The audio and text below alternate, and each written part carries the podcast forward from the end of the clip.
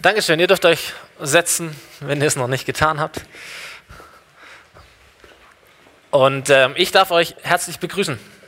Schön, dass ihr da seid. Ähm, schön euch zu sehen. Man merkt, die Ferien gehen dem Ende entgegen. Die Reihen füllen sich wieder vollständig. Und das ist sehr gut. Schönes Gefühl, wenn du auch so predigen kannst und es sind auch Leute da und ähm, es ist irgendwie voll. Hammer. Dankeschön. Mein Name ist Stefan Uhlig. Äh, ich bin auszubildender Pastor hier im Haus in der FOMI. Vielleicht fragst du dich, warum sage ich das eigentlich jedes Mal? Ich glaube, jeden Sonntag sind Leute hier, die noch nicht so oft da waren und die nicht genau wissen, wer wir eigentlich sind oder wer der ist, der da vorne steht. So, das ist meine Erwartung, das ist mein Glaube und deswegen ähm, stelle ich mich vor. Und heute möchte ich mit euch die sogenannte Beziehungsfrage klären. Kann sich jemand von euch vorstellen, was die Beziehungsfrage ist? Ja, es ist die, ist die Frage, äh, die den Männern das Fürchten lehrt. Okay, ja, kleiner Tipp, da ist ein Mann ähm, und der findet eine Frau nett äh, und die Frau kann ihm das fürchten. Das ist die Frage, vor der uns Männer kraut. Wir flüchten vor ihr, wir, wir tun alles, um uns irgendwie abzulenken, um diesen Gedanken vielleicht nicht zuzulassen zu müssen, dass irgendwann die Beziehungsfrage kommt. Und wir gehen ihr aus dem Weg so gut äh, und so lange wir können. Und trotzdem gibt es irgendwann den Moment, meistens, zumindest in den guten und gesunden Beziehungen, wo die Beziehungsfrage kommt. Ähm, so, ich stelle mir vor, ein, ein ernstes Gespräch zwischen Mann und Frau, vielleicht beim Essen ähm, irgendwo beim Italiener, vielleicht daheim auf der Couch, gemütlicher Filmabend. Manchmal kommt die auch so ganz spontan überraschend. Du bist im Bett kurz am Einschlafen und sie dreht sich um und sagt, jetzt kommt die Beziehungsfrage. Und es sind dann Fragen wie, du, ähm, wie denkst du eigentlich so über uns zurzeit? Oder ähm, wie stellst du dir denn eigentlich so unsere Zukunft vor? Und du bist so gerade am Einschlafen und denkst, oh, ich wusste es. Ich wusste es. Bist du eigentlich bereit für den nächsten Schritt? Es ist die Beziehungsfrage. Der Moment, vor dem dich alle deine Freunde immer gewarnt haben. Und du wusstest, dass es irgendwann kommt und du hattest eigentlich Zeit genug, dir eine gute Antwort zu überlegen, aber du hast es irgendwie verschoben oder nicht hingekriegt. Weiß irgendjemand, von was ich heute spreche? Die Beziehungsfrage. Die Beziehungsfrage, also ich weiß es. okay, so ich meine, ähm, wir, und damit meine ich jetzt Männer und Frauen, ist jetzt auch, muss nicht immer so schwarz-weiß sein, wir sind äh, oft nicht so bereit zu einem solchen Gespräch, aber irgendwann kommt der Punkt, wo die Beziehungsfrage gestellt wird. In jeder gesunden Beziehung kommt irgendwann der Punkt, wo man sagt, hey, ähm, ist das jetzt gerade Freundschaft oder ist das vielleicht mehr? Äh, wollen wir irgendwie auf, einen, auf ein tieferes Level kommen? Ist es so eine lockere Sache ohne Verpflichtung oder ist es was Ernstes? Du stellst dir vielleicht selber auch die Frage und denkst, finde ich den anderen jetzt eigentlich nur nett?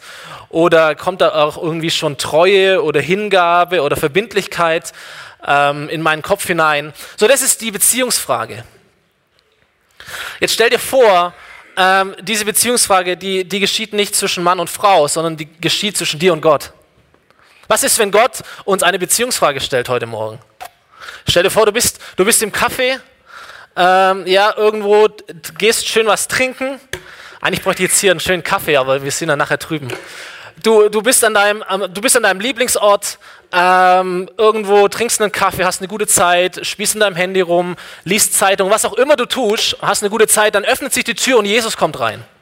Gott besucht dich. Gott kommt auf dich zu, Jesus kommt auf dich zu. So, du erkennst ihn. Langes weißes Gewand, Heiligenschein, Sandalen, was auch immer. Und du weißt, das ist Jesus. Und Jesus, Jesus kommt in dein Café, Jesus kommt an deinen Lieblingsplatz und du wirst schon richtig nervös. Ja, umklammerst all das. Jesus setzt sich zu deiner Seite und du denkst, okay, Jesus, was darf ich dir zum Trinken bestellen? Wasser oder Wein, Brot und Fisch oder was möchtest du haben hier? Ähm, und du wirst nervös, weil Jesus da ist und, und er irgendetwas von dir will. Dir fällt ein, dass du vielleicht nicht gebetet hast für dein Wasser und holst es schnell nach und es wird irgendwie so ein richtig peinlicher Moment. Ähm, und Jesus ist hier und er schaut dich an und er, er lässt all diese Höflichkeitsfloskeln einfach mal weg. Er schaut dich nur an und sagt, es ist Zeit für die Beziehungsfrage. Es ist Zeit für die Beziehungsfrage. Wie ernst ist es dir mit mir? So, ich will dich nicht beunruhigen heute Morgen, aber ich glaube, dieser Moment Du und Jesus, du und Gott, Und er stellt die Beziehungsfrage, es ist die wichtigste Frage vielleicht in deinem Leben. Welche Art von Beziehung lebst du, lebe ich, leben wir mit Gott? Die Beziehungsfrage. So, ich will dich nicht beunruhigen, aber ich glaube, es ist sehr, sehr, sehr wichtig, darüber nachzudenken. Welche Art von Beziehung leben wir? Es gibt Menschen, die leben mit Gott eine Beziehung wie so ein One-Night-Stand. So, oh, ich bin irgendwie in eine Kirche reingestolpert, habe zur falschen Zeit meine Hand gehoben und jetzt bin ich Christ geworden. Das wollte ich gar nicht. So, so, so eine einmalige Sache ist auch eine Art von Beziehung. Manche Menschen leben Beziehung zu Gott ist wie so eine Art Wochenendbeziehung. Man trifft sich Samstag, Sonntag, hat eine gute Zeit und dann Montag bis Freitag ist wieder jeder so in seinem Geschäft drin und dann trifft man sich wieder und so, ja, jeden Sonntag, jeden zweiten, jeden dritten Sonntag. Das ist auch eine Art von Beziehung, die man haben kann zu Gott. Vielleicht ist es so eine Art Fanbeziehung. Du sagst, Jesus, ich kenne dich, ich weiß alles über dich, ich habe deine Biografie gelesen, ich finde dich Hammer wie gut du bist, wie genial du bist, welche tiefen Gedanken du hast. Aber so richtig dich mal so von Angesicht zu Angesicht gesehen, dich wirklich zu kennen, das könnte ich jetzt nicht von mir behaupten. Ist auch eine Art Beziehung, die Menschen haben können oder die Menschen haben von Gott. Ähm, vielleicht ist es eine Beziehung wie so eine Art, Art Herr und Diener. Du denkst, oh Jesus, Gott, ich tue alles, was du möchtest, bitte sei mir nur gnädig, bitte tu mir nichts.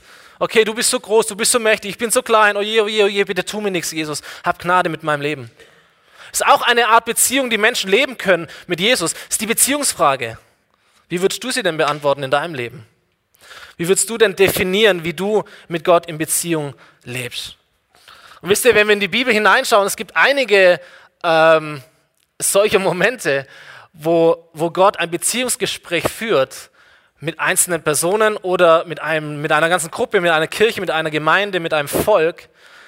Ähm, und die wichtige Frage erscheint mir nicht heute, ey, was denke ich denn darüber, welche Art von Beziehung ich mit Gott leben sollte? Die Frage ist doch, was denkt Gott eigentlich darüber? Welche, welche Beziehung wünscht er sich denn eigentlich? Wenn er dir die Beziehungsfrage stellt, was wäre denn sein Anspruch, was wäre denn sein Wunsch, was wäre sein Herz dahinter? Ähm, und was ich dir jetzt schon sagen will, und das ist das Herz der Botschaft heute, okay? Dass dieser Gott der Bibel ein einzigartiger Gott ist. Und dass dieser einzigartige Gott einen einzigartigen Anspruch an dein Leben hat. Warum? Weil dieser Gott ein einzigartiges Leben für dich bereithält. So merkt ihr das Wort einzigartig. Okay, der einzigartige Gott hat ein einzigartiges Leben für dich bereit und er hat einen einzigartigen Anspruch an die Beziehung, die du mit ihm führst. Das ist die Beziehungsfrage. So, wir gehen mal hinein in ein, so ein Beziehungsgespräch, vielleicht eins der ersten. So, wir lesen ganz, ganz am Anfang der Bibel, erstes Buch der Bibel, ganz vorne, da lesen wir von, von all den großen Männern Gottes. Abraham, Isaak, Jakob, Josef, großartige Leiter, großartige Väter, die, die Gott setzt, um sein Volk zu führen. Und wir merken, dass aus, diesem, aus dieser Familie, aus diesem Stammbaum etwas hervorwächst, ein ganzes Volk heranwächst, Israel, die Glaubenskämpfer. Und dieses Volk Israel lebt in einem fremden Land, nämlich in Ägypten. Und der damalige Herrscher, als das Volk wächst und wächst, fängt an, dieses Volk auszubeuten, auszunutzen, zu unterdrücken. Und für sich arbeiten zu lassen. Und dieses Volk schreit zu seinem Gott. Es schreit zu seinem Gott um Hilfe und Gott hört es und Gott greift ein. Und die, die ihre Bibel ganz gut kennen und uns, die wissen, was passiert. Nämlich, dass dieser Gott sein Volk befreit auf hochdramatische, unglaublich spannende, blutige Art und Weise und führt sein Volk aus dieser Gefangenschaft raus mit dem Ziel, dass es sie in ein Land bringt, ähm, ja, in dem sie Wohlstand haben können, in dem es ihnen gut geht, in dem sie in Frieden leben können und im Überfluss leben können.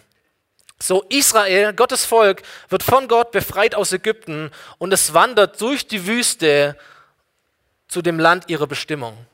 Und auf dieser Reise, ganz am Anfang dieser Reise, findet ein Beziehungsgespräch statt zwischen Gott und dem Volk. Und ich möchte euch mit hineinnehmen. 2. Moses, das zweite Buch der Bibel, Kapitel 19, ab Vers 1. Da heißt es genau am ersten Tag des dritten Monats, nachdem die Israeliten Ägypten verlassen hatten, erreichten sie die Wüste Sinai. Sie waren von Rephidim aufgebrochen und schlugen nun in der Wüste am Fuß des Berges Sinai ihr Lager auf. Mose bestieg den Berg, um Gott zu begegnen. Der Herr rief ihm vom Berg aus zu, richte den Israeliten, den Nachkommen von Jakob, diese Botschaft von mir aus. Okay, wir merken, da entsteht ein Beziehungsgespräch. Das Volk kommt, das lagert sich um diesen Berg, Gott ist äh, oben drin, er ruft Mose, Mose geht auf diesen Berg hoch, Gott zu begegnen. Und Gott hat eine Botschaft. Gott fordert ein Gespräch ein. Gott will die Beziehung klären. Und dann spricht der, ihr habt selbst gesehen, was ich mit den Ägyptern gemacht habe. Ich habe euch sicher hierher zu mir gebracht, wie ein Adler, der seine Jungen trägt. Wenn ihr nun auf mich hört und euch an den Bund haltet, den ich mit euch schließen will, dann werdet ihr mir mehr bedeuten als alle anderen Völker. Mir gehört die ganze Welt, aber ihr seid in besonderer Weise mein Eigentum. Ja, ihr sollt ein heiliges Volk sein, das allein mir gehört. Als königliche Priester sollt ihr mir dienen. Ich möchte so ein paar Punkte mal nennen aus diesem Beziehungsgespräch, die Gott äh, wichtig finde. Das Geniale an diesem Beziehungsgespräch, wenn du eins hast mit Gott, vielleicht heute, nachher, äh, wenn wir nochmal singen, vielleicht heute Abend im Bett, vielleicht machst du einen Spaziergang, was auch immer, Gott begegnet dir. Gott begegnet dir, er führt ein Beziehungsgespräch. Ich sag dir, Gott wird immer damit anfangen, was er in die Beziehung einbringt, bevor er dich fragt, was du tun wirst.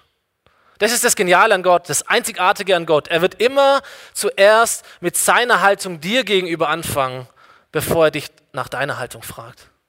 Das sind wir Menschen ja manchmal anders. Wir klären erstmal ab, okay, wer hat was zu geben und so taktiert und all das. Gott ist anders. Bevor er dich fragen wird, er wird immer erst seine Haltung, seine Haltung dir gegenüber äh, sagen. Und das ist so wichtig, wenn wir uns überlegen, hey, wie stehe ich eigentlich zu diesem Gott? Wie stehe ich eigentlich zu Jesus? Weiß nicht, wie es in deinem Leben aussieht, aber ich kann dir sagen, die Haltung, die Gott dir gegenüber hat, die ist auf jeden Fall klar. Die wird sich auch nicht verändern. Die ist vollkommen klar. Ihr habt selbst gesehen, was ich mit den Ägyptern gemacht habe. Ich habe euch sicher hierher zu mir gebracht, wie ein Adler, der seine Jungen trägt. So Gott hat dieses Volk Israel, und es ist so ein, natürlich eine wahre Story, aber es ist auch ein ganz, ganz großes Bild zu dem, was, was Jesus für uns getan hat dass Gott dieses Volk Israel aus Ägypten, aus dieser Sklavenschaft, Gefangenschaft herausgeführt hat. Aber es gibt für den Menschen eine viel, viel schlimmere Gefangenschaft, wie jetzt körperlich ein Sklave zu sein. Es nennt die Bibel die Gefangenschaft in der Sünde. Sünde ist nicht so arg die, die, die falschen Taten, die wir tun. Und sagen, ah, das war jetzt eine Sünde, da habe ich jetzt nicht so reagiert, wie Gott das möchte oder all das, sondern Sünde ist vielmehr ein Zustand, unter dem du lebst ein System, in dem du drin steckst, wie ein Volk in einem fremden Land. Du gehörst da nicht hin. Gott ist nicht da drin. Du bist entfernt von diesem Gott. Das ist eigentlich dieser Zustand, den Gott als die Sünde bezeichnen würde. So, und das ist eine viel, viel schlimmere Art der Gefangenschaft, wie geknechtet zu sein, körperlich geknechtet zu sein in Ägypten. Israel waren Sklaven in Ägypten und Menschen sind Sklaven in der Sünde. Du lebst in diesem System. Es ist über dir. Es ist der Zustand, in dem du bist. Ob du das möchtest oder nicht, du bist da drin hineingeboren worden. Und Israel hätte sich zu Tode geschuftet in Ägypten. Sie hätten sich als Sklaven zu Tode geschuftet. Und wie viele Menschen gibt es, die sich zu Tode schuften, um irgendwie durch was auch immer, Religion oder gute Taten oder was auch immer, ihr, ihren Zugang zu Gott verdienen wollen, die irgendetwas tun, irgendetwas machen, sich irgendwie kasteien oder sagen, ist alles scheißegal, aber irgendwie, keine Ahnung, was nach dem Tod kommt, aber die diese, die diese Brücke zu, zu Gott oder zum Jenseits oder wie auch immer sie es ausdrücken wollen, irgendwie bauen wollen. Und du kannst dich zu Tode schuften und trotzdem nicht ans Ziel ankommen. So, um diese Gefangenschaft zu brechen, brauchst du Stärke. Um Israel aus Ägypten rauszuholen, braucht es Stärke. Stimmt's? Um Israel aus Ägypten, aus dieser Gefangenschaft rauszuholen, um ein Volk, das sind ja Tausende, zigtausende von Menschen gewesen, um die rauszuholen aus Ägypten, braucht es einen starken Gott, einen einzigartigen Gott. Und deswegen platziert Gott hier dieses, dieses Bild des Adlers. Ey, ich habe euch rausgeholt wie ein Adler, der seine Jungen trägt. Wenn du so die Bibel ein bisschen durchblätterst, dann kommt dieses Bild des Adlers immer wieder. Ist ein, ein Bild für Stärke, ein Bild für Macht. Ey, dein Gott ist powerful, okay? So, wenn wir ihn hier preisen, wenn wir ihn anbeten, ey, das ist, ist keine Ahnung, es ist mehr als eine Kraft, aber es ist das Stärkste, was du erleben kannst. Dieser Gott ist so stark. Dieser Gott stellt sich vor als ein Adler, sagt, ey, ich habe euch rausgebracht wie ein Adler. Majestätisch, kraftvoll, powerful, das bin ich. Bin ich so ein, so ein halber Gott und wie so, ja und so weiter und so fort, sondern ich bin ein starker Gott, ich bin ein mächtiger Gott. Ich beschreibe mich mit dem Bild des Adlers und ihr seid mein Volk und wie ein Adler seine Jungen trägt, habe ich euch aus dieser Gefangenschaft herausgeholt und bringe euch auch ans Ziel. So, ich möchte, dass du weißt, jede Art von Gefangenschaft in deinem Leben, oder jeder Punkt, wo du sagst, oh, ich, ich fühle mich manchmal so unfrei, so gebunden, so gekettet an irgendwelchen Dingen. Ob das Süchte sind, ob das Angewohnheiten sind, irgendwelche Abhängigkeiten. Ey, all das kann zerbrochen, worden, zerbrochen werden von diesem Gott, der sich als ein Adler vorstellt. Gott ist einzigartig. Und bevor er dich irgendwie fragt, was du tun könntest, sagt er erstmal, also was ich bin, hey, ich bin, ich bin der Adler. Ich bin ein starker, ein mächtiger Gott. Und du bist wie ein Junge, den ich auf meinen Flügel nehme und ich trage dich bis ans Ziel. Das ist das, was Gott erstmal einbringt in einem Beziehungsgespräch. Und wo auch immer du bist, was auch immer dich bindet, Gott kann es zerbrechen, weil Gott mächtig ist und weil Gott stark ist. So seine Liebe seine Gnade, seine Kraft macht Gott einzigartig. Niemand ist wie er. Amen. Amen. So, es ist ein Gott, der nicht darauf wartet, dass du zu ihm kommst sondern es ist ein Gott, der zu dir kommt. Das macht Gott einzigartig. Du kannst alle Religionen der Welt vergleichen, die du möchtest, aber es gibt nur einen Gott, der nicht darauf gewartet hat, dass die Menschen zu ihm kommen, sondern dieser Gott kommt zu dir. Das macht ihn einzigartig. Das macht ihn einzigartig. Ein Gott, der dich so sehr liebt, dass er sich aufmacht, seine Herrlichkeit zurücklässt, aus dem Himmel geht, ein Mensch wird und bereit war, für dich zu sterben. Wir haben dieses Kreuz immer wieder ein Symbol. Jesus stirbt für dich. Dieser Gott, völlig demütig, völlig hingegeben, völlig unterworfen, kommt in diese Gefangenschaft, in diese Welt der Gefangenschaft und er lässt sein Leben für dich. Warum? Weil er weiß, dass du nicht zu ihm kommen kannst, es sei denn, er kommt zu dir. Und das macht Gott einzigartig. Und wenn du ein Beziehungsgespräch mit Gott führst, wo auch immer, das Erste, was er tun wird, er wird dir seine Haltung klar machen. Hey, ich habe euch sicher hierher zu mir gebracht. Wie ein Adler, der seine Jungen trägt. Okay, ich möchte dich so ermutigen. Gott wird nicht damit anfangen, was du einzubringen hast in die Beziehung, sondern er wird damit anfangen, was er schon eingebracht hat. Merkt ihr das? Richtig gut. So, wer mit Gott eine Beziehung führt, er muss wissen, diese Beziehung, wie auch immer sie ist, aber sie hat ein festes Fundament. Gottes Liebe, Gottes Gnade, Gottes Kraft. Gott ist für dich. Gott ist für dich. Das ist die stärkste Botschaft, die es gibt. Gott ist für dich. Dieser mächtige, starke Gott, er ist für dich. Für uns als Kirche ist so wichtig, wir haben unseren ganzen, unseren ganzen Herzschlag dementsprechend formuliert, dass wir glauben, Gott ist für Menschen. Wir wollen für Menschen sein. Wir wollen uns einreihen in, diesen, in diese Schneise, die Gott geschlagen hat. Wir wollen für Menschen sein. Wir wollen dafür sein, nicht dagegen, weil Gottes Herz ist es, für die Menschen zu sein. Wenn ihr nun auf mich hört und euch an den Bund haltet, den ich mit euch schließen will, dann werdet ihr mir mehr bedeuten als alle anderen Völker. Und jetzt mein, mein Lieblingsvers in dieser Predigt. Mir gehört die ganze Welt aber ihr seid in besonderer Weise mein Eigentum. Ist das cool? Mir gehört die ganze Welt, aber du bist in besonderer Weise mein Eigentum. Es ist so stark. Wisst ihr, wir denken oft, wir sitzen im Beziehungsgespräch mit Gott, Gott besucht uns, wie auch immer, und wir denken, Gott ist jetzt daran interessiert, dass wir einfach noch mehr tun. Wir wollen die Beziehung zu Gott vertiefen. Ich diene ihm mehr ich setze mich noch mehr ein, ich investiere noch mehr, ich arbeite noch mehr mit, was auch immer. Also Gott ist nicht so arg daran interessiert, wie viel du für ihn tust. Gott ist viel, viel mehr daran interessiert, wie viel von dir ihm gehört. Das ist ein Riesenunterschied. Okay, merkt ihr das? Es geht nicht darum, wie viel du für Gott tust. Es geht vielmehr darum, wie viel von dir Gott gehört. Und irgendwann mag es vielleicht um die Taten gehen, aber Grundlage ist, wie viel von mir gehört Gott. Gottes Eigentum zu sein. Identität und Anspruch gleichzeitig. Gott ist der Schöpfer von allem. So, er sagt, alles gehört mir. Ich bin Gott. So, ich habe alles gemacht. Ich kann alles tun und lassen, wie ich es will. Mir gehört alles, aber du bedeutest mir mehr als das. Mir gehört alles. Alles ist mein, die ganze Erde ist mein, aber du bedeutest mir mehr. Es ist so stark, oder, dass dieser Gott alles sieht, alles überwacht und trotzdem seine Augen auf dich gerichtet hat. Wie auch immer das funktionieren mag. Aber ein Gott, der alles sieht, aber er hat dich im Fokus. Ein Gott, der sagt, mir gehört alles, aber du hast für mich eine Riesenbedeutung. Alles ist mir möglich, aber dich habe ich gewählt. Ich sehe alles, aber meine Augen ruhen auf deinem Leben.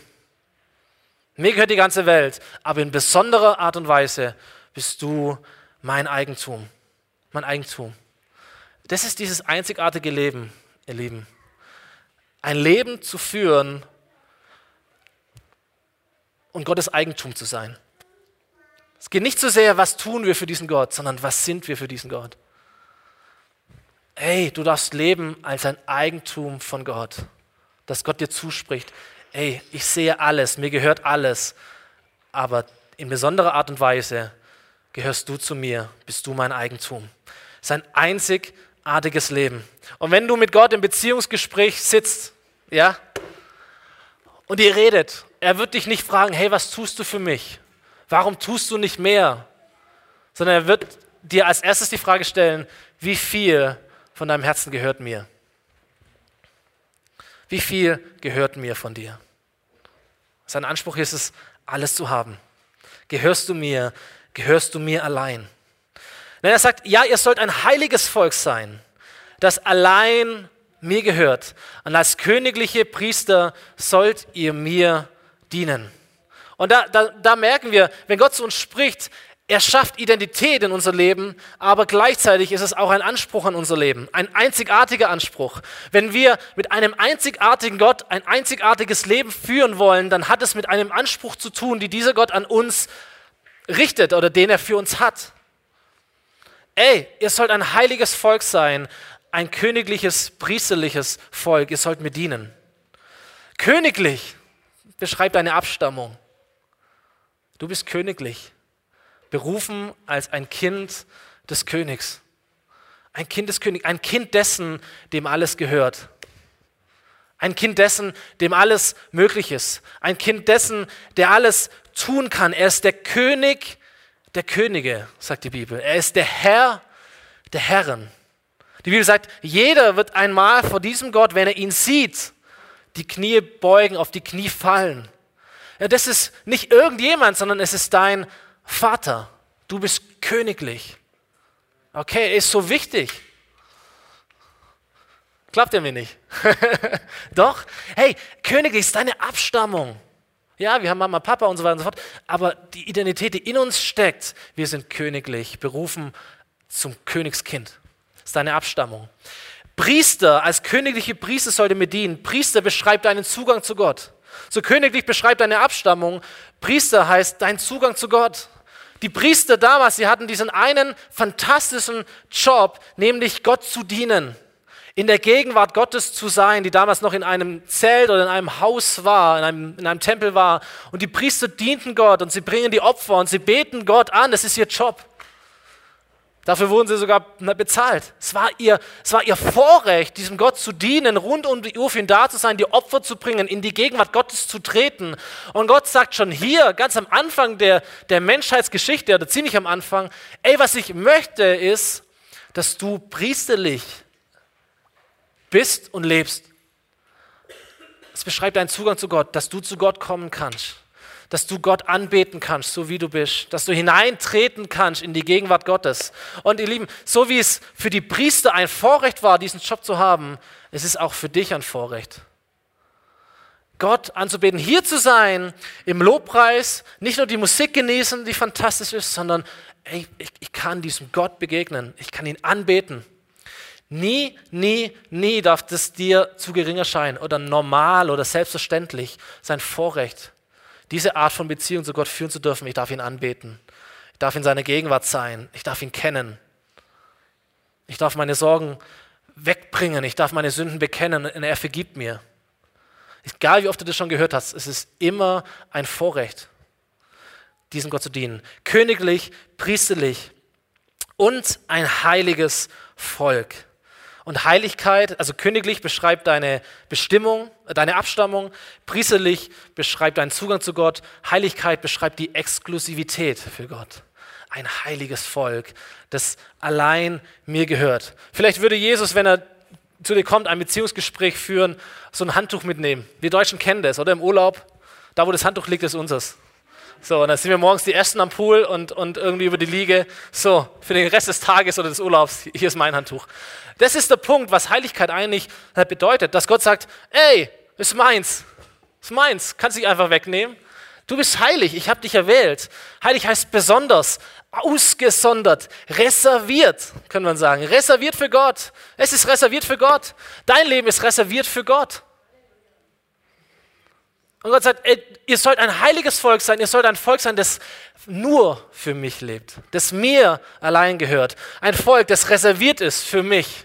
Ein Volk, das nur mir gehört. Und wieder sehen wir, es ist Identität und Anspruch gleichzeitig. So, du gehörst Gott, da hat dich jemand reserviert. Da hat dich jemand in Besitz genommen. Da kann nicht jeder andere jetzt kommen und sagen, ja, da gehört mir auch noch was oder der macht trotzdem, was ich will oder was auch immer. So, wenn du Gott gehörst, dann gehörst du Gott. Da kann nicht der Teufel kommen und sagen, ja, ich hätte auch noch gern ein bisschen oder wie auch immer, wie waren das früher. Da liegt Gott das Handtuch auf dir. Du bist reserviert. Du bist heilig gemacht für Gott. Und gleichzeitig merken wir, es hat auch was mit Anspruch zu tun, dass Gott sagt, ey, ich habe dich reserviert, du gehörst mir. Du kannst nicht einfach wieder zurückgehen und, und leben, wie du das möchtest. Also du kannst es tun, aber irgendwie das passt nicht, weil ich habe dich geheiligt. Du bist doch heilig. Und dann merken wir, wie der Anspruch kommt und wie, dann geht es auch um die Taten und wie wir unser, unser Leben als Christen leben. Oder wie in dem Eindruck dieses, ey, Cola drüber funktioniert nicht, du bist heilig. Nimm das Frische äh, und nicht das Klebrige. So, was ziehst du dir rein, was machst du, wie lebst du? Es geht in beide Richtungen. Du bist heilig gemacht und du sollst heilig leben. So, wenn Gott ein Beziehungsgespräch führt mit dir, bei einem Getränk, was auch immer, an einem Ort, wie auch immer. Und er würde dich fragen, hey, ich würde dir gerne die Beziehungsfrage stellen. Und denkst, huh. Und er sagt dir, wie ernst ist es dir mit mir? Und dann wird es um diese Frage gehen, ey, was ich möchte, ist Exklusivrecht über dein Leben. Das ist mein Anspruch. Ein einzigartiger Anspruch für dein Leben den ich, der einzigartige Gott, habe. Warum? Damit du ein einzigartiges Leben leben kannst, nämlich als mein Eigentum auf dieser Erde. Das erste und wichtigste Gebot, hier geht es ja um den Bund. Gott äh, verheißt es ja und sagt, ich möchte mit euch einen Bund schließen. Ein Kapitel weiter, 2. Mose 20, lesen wir von diesem Bund, wir lesen von den zehn Geboten. Und das erste Gebot heißt, ich bin der Herr dein Gott, ich habe dich aus der Sklaverei in Ägypten befreit, du sollst außer mir keine anderen Götter verehren. Und wieder merken wir, dass äh, diese, das Prinzip, die Grundlage dafür, dass wir irgendetwas für Gott tun, ist immer erst seine Haltung uns gegenüber. Die Juden zählen sogar diesen ersten Satz als erstes Gebot. Die Juden würden sagen, das erste Gebot ist, dass Gott sich vorstellt. Und bevor es um, um irgendetwas geht, das wir tun, stellt sich erstmal Gott vor und sagt, hallo, ich bin Gott, ich habe dich aus Ägypten befreit. Punkt. Da geht es gar nicht um dich, da geht es nur um ihn und was er für dich tut. So, die Grundlage ist immer Gottes Liebe zu uns. Gott sagt, ich bin in Vorleistung gegangen. Ich erwarte von dir überhaupt nichts, was ich nicht in viel, viel, vielfacher Weise dir schon lange getan habe.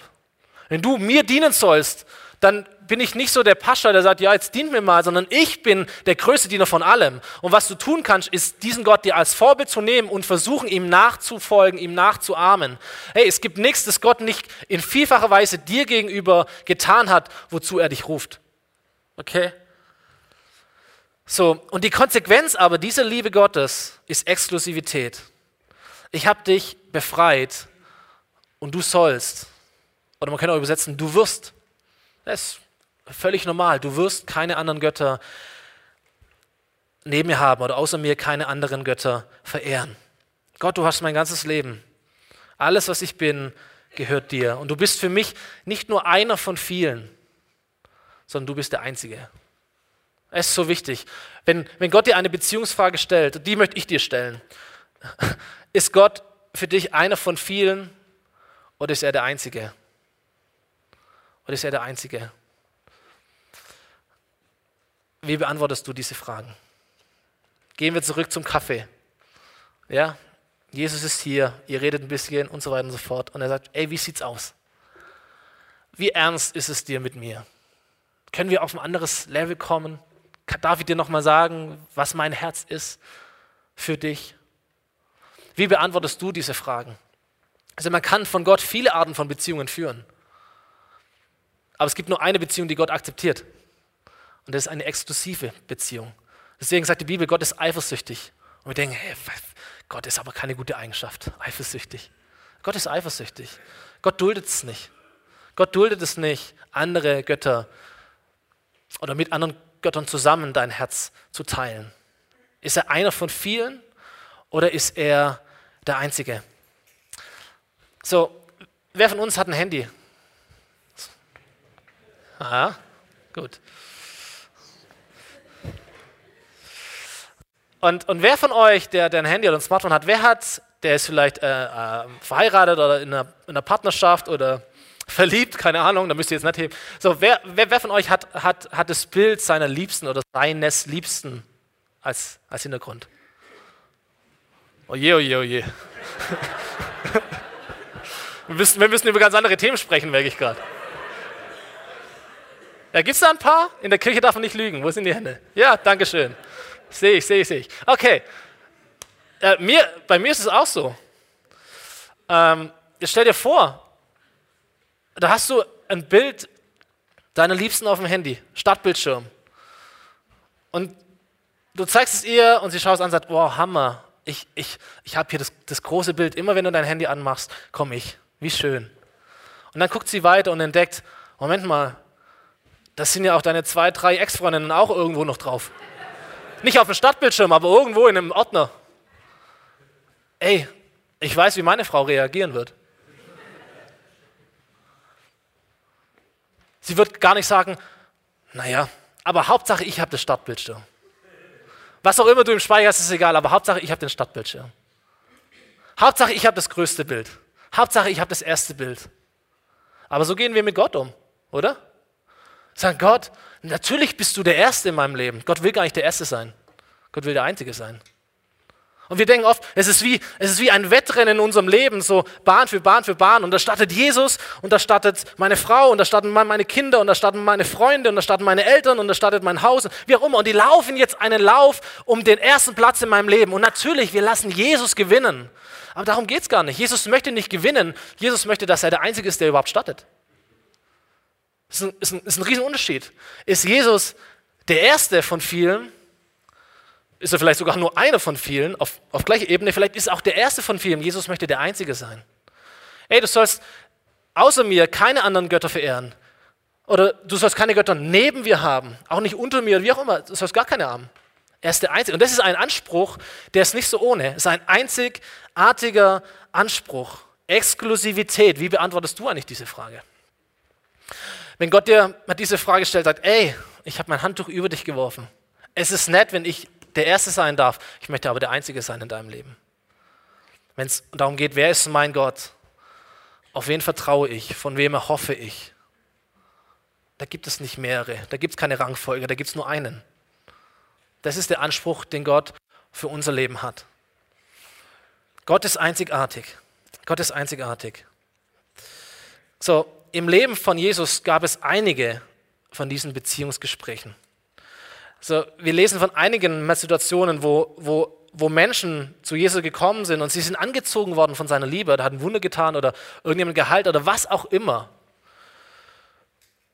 Und dann hat er diesen Anspruch relativ klar formuliert und dann sind sie meistens wieder weggegangen. Dann hat er ein Beziehungsgespräch geführt, er hat die Beziehungsfrage gestellt und dann war das vielen Leuten echt zu heiß und sie sind wieder weggegangen. Die Band davor kommen. Wisst ihr, ich möchte sagen, Jesus, Jesus ist fair. Und das liebe ich so an diesem Gott. Jesus ist fair. Er lockt dich nicht mit irgendwelchen Versprechungen und dann, wenn du dann im Netz zappelst, dann hält er dir den Vertrag vor und sagt, das Kleingedruckte hast du nicht gelesen, aber selber schuld, das hast du unterschrieben. So ist Jesus nicht. Überhaupt gar nicht. Jesus ist sehr, sehr klar in dem, was er dir gibt, was er von dir erwartet, was er dir zusagt. Jesus redet sogar zu bedenken, was du tust mit deinem Leben. Ich kürze es ab, du kannst es ein paar Verse davor auch lesen. Lukas 14 ist einer dieser Stellen, wo Jesus ein Beziehungsgespräch führt mit anderen Menschen.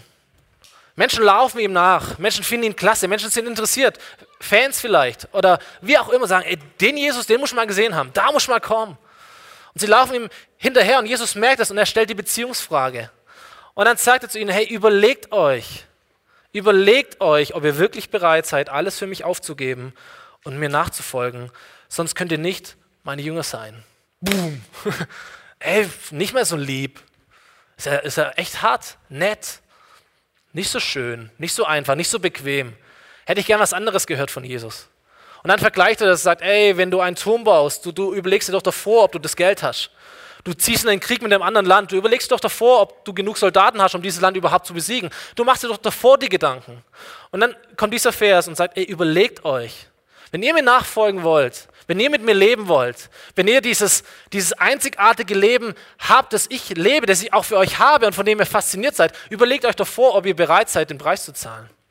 Ob ihr bereit seid, diese Beziehung wirklich zu leben. Es ist ein Beziehungsgespräch, eine Frage, die Gott stellt. So, du sitzt mit Jesus im Café und du redest mit ihm und, und du siehst seine liebenden Augen und du siehst, wie er dir mit Händen etwas zeigt. Du siehst die Löcher in den Händen, wo es ihn ans Kreuz geschlagen haben für dich, für deine Sünde und du merkst, was es heißt, dich für eine Sache hinzugeben.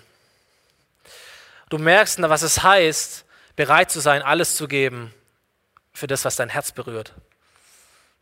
Gott ist einzigartig. Jesus ist einzigartig.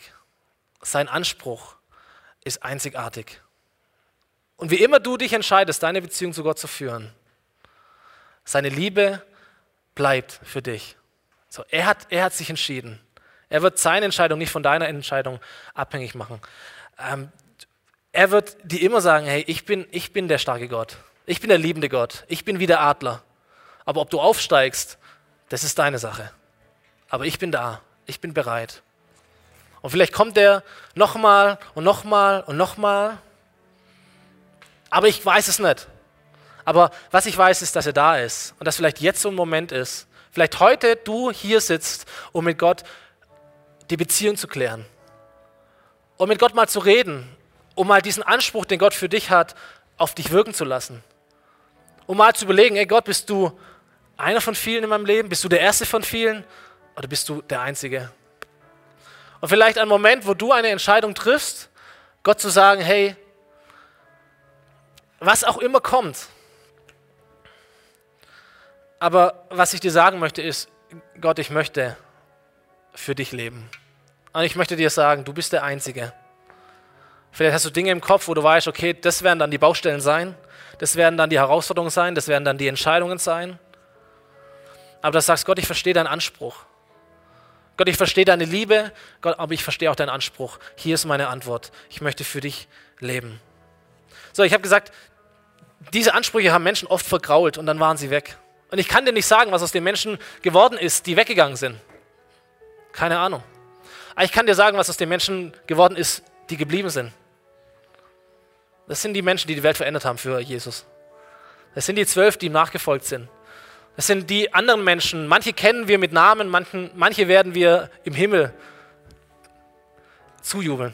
Aber das sind die Menschen, die einen Unterschied gemacht haben auf dieser Welt. Nicht die Menschen, die gegangen sind. Nicht die Menschen, die, wo Gott einer von vielen war, sondern die Menschen, wo Gott der Einzige war. So, das sind die Menschen, die dieses einzigartige Leben geschmeckt haben die es geliebt haben, die es nie bereut haben. Trotz Gefahr, trotz Tod, trotz was auch immer dann kam. Es sind die Menschen, die in den himmlischen Geschichtsbüchern stehen. Die Helden von Gott, Männer und Frauen, die verstanden haben, dieser einzigartige Gott verdient mein Leben. Dieser einzigartige Gott verdient mein Leben. Lasst uns gemeinsam aufstehen.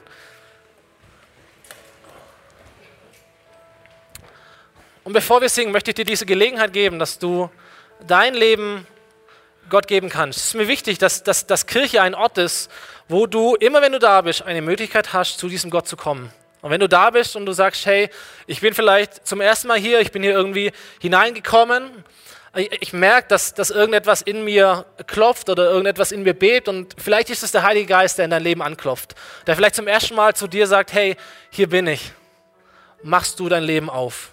Es geht vielleicht gar nicht gleich um diesen Riesenanspruch, dass du alles für Gott gibst, sondern vielleicht geht es bei dir erstmal darum, überhaupt diesen Gott kennenzulernen, seine Haltung kennenzulernen, seine Liebe kennenzulernen. Und vielleicht können wir die Augen zumachen. Ich würde dich gern fragen, einfach damit ich für dich beten kann ob du da bist und du sagst, hey, ich möchte diesen Gott kennenlernen und ich möchte diesen Gott erleben. Ich möchte, dass er anfängt, in mein Leben hineinzukommen und zu wirken. Dann würde ich so gern für dich beten, wenn du mir kurz deine Hand zeigst, damit ich weiß, ob da jemand da ist. Zu dem Anspruch kommen wir noch. Aber vielleicht ist jemand hier, der sagt, ey, heute gebe ich diesem Gott mein Leben. Heute lasse ich ihn in mein Leben hinein. Eine Hand sehe ich, Dankeschön. Zwei, Dankeschön. Hammer. So, ich würde gerne noch beten jetzt und dann singen wir äh, ein Lied, wo es darum geht, dass Gott der Einzige ist und dass er heilig ist. Und, und mein Wunsch für dich ist, hey, nimm diese Zeit, um Gott zu begegnen, dein Herz vor Gott hinzuhalten, deine Stärken, deine Schwächen, deine Fragen, was auch immer, Gott hinzuhalten. Es ist der Moment, wo Gott dir vielleicht diese Beziehungsfrage stellt. Vielleicht, weil du schon lange Christ bist, weil du lange Teil hier die, dieser Kirche bist, aber es sammelt sich halt trotzdem immer wieder der Staub an. Und man verliert seinen Fokus so, so schnell. Aber Gott ist heute hier und formuliert seinen Anspruch an dich und du darfst ihm eine Antwort geben. Das wird dieser Moment sein, wenn wir jetzt gleich das, das letzte Lied singen. Und davor bete ich noch. Jesus, ich danke dir, dass du, dass du dieser liebende Gott bist. Und ich danke dir, dass du gestern, heute und in alle Ewigkeit dasselbe bist. Dass du dieser Adler bleibst, dass du dieser Treue bleibst, dass du dieser liebende Gott bleibst, der Gott, der sich hingibt für dich. Und ich möchte dir danken für die Menschen, die, die jetzt heute ähm, sich gemeldet haben oder in ihrem Herzen gemeldet haben und die einfach eine Entscheidung treffen, dich in ihr Leben hineinzulassen, dich kennenzulernen, dich vielleicht neu kennenzulernen. Und Herr, ich bete, dass ähm, sie dich erfahren. Ich bete, dass sie gute Entscheidungen treffen, wenn sie auf Dinge stoßen, die nicht zu dir passen, wenn sie auf Sünde in ihrem Leben stoßen, dass sie wissen, dass sie es zu dir bringen müssen und dass du es vergibst. Und ich bete, dass sie dich erleben, Herr, dass sie deine Haltung, dein Herz erleben in ihrem Leben. Und ich möchte für uns beten, dass wir, Herr, wenn wir jetzt vor dir sind oder wenn wir mit dir leben, dass uns klar ist, mit wem wir es zu tun haben. Mit einem einzigartigen Gott, der uns beruft zu einem einzigartigen Leben. Und der Weg dorthin ist dieser einzigartige Anspruch, dass wir alles dir zur Verfügung stellen, dass wir sagen, du bist der Einzige. Nicht mehr zu tun, aber mehr von uns dir zu geben komm und wirke du jetzt noch mal ein paar Minuten, Heiliger Geist, sei präsent in uns, rede du zu uns. Amen. Amen. Lass uns Gott anbeten.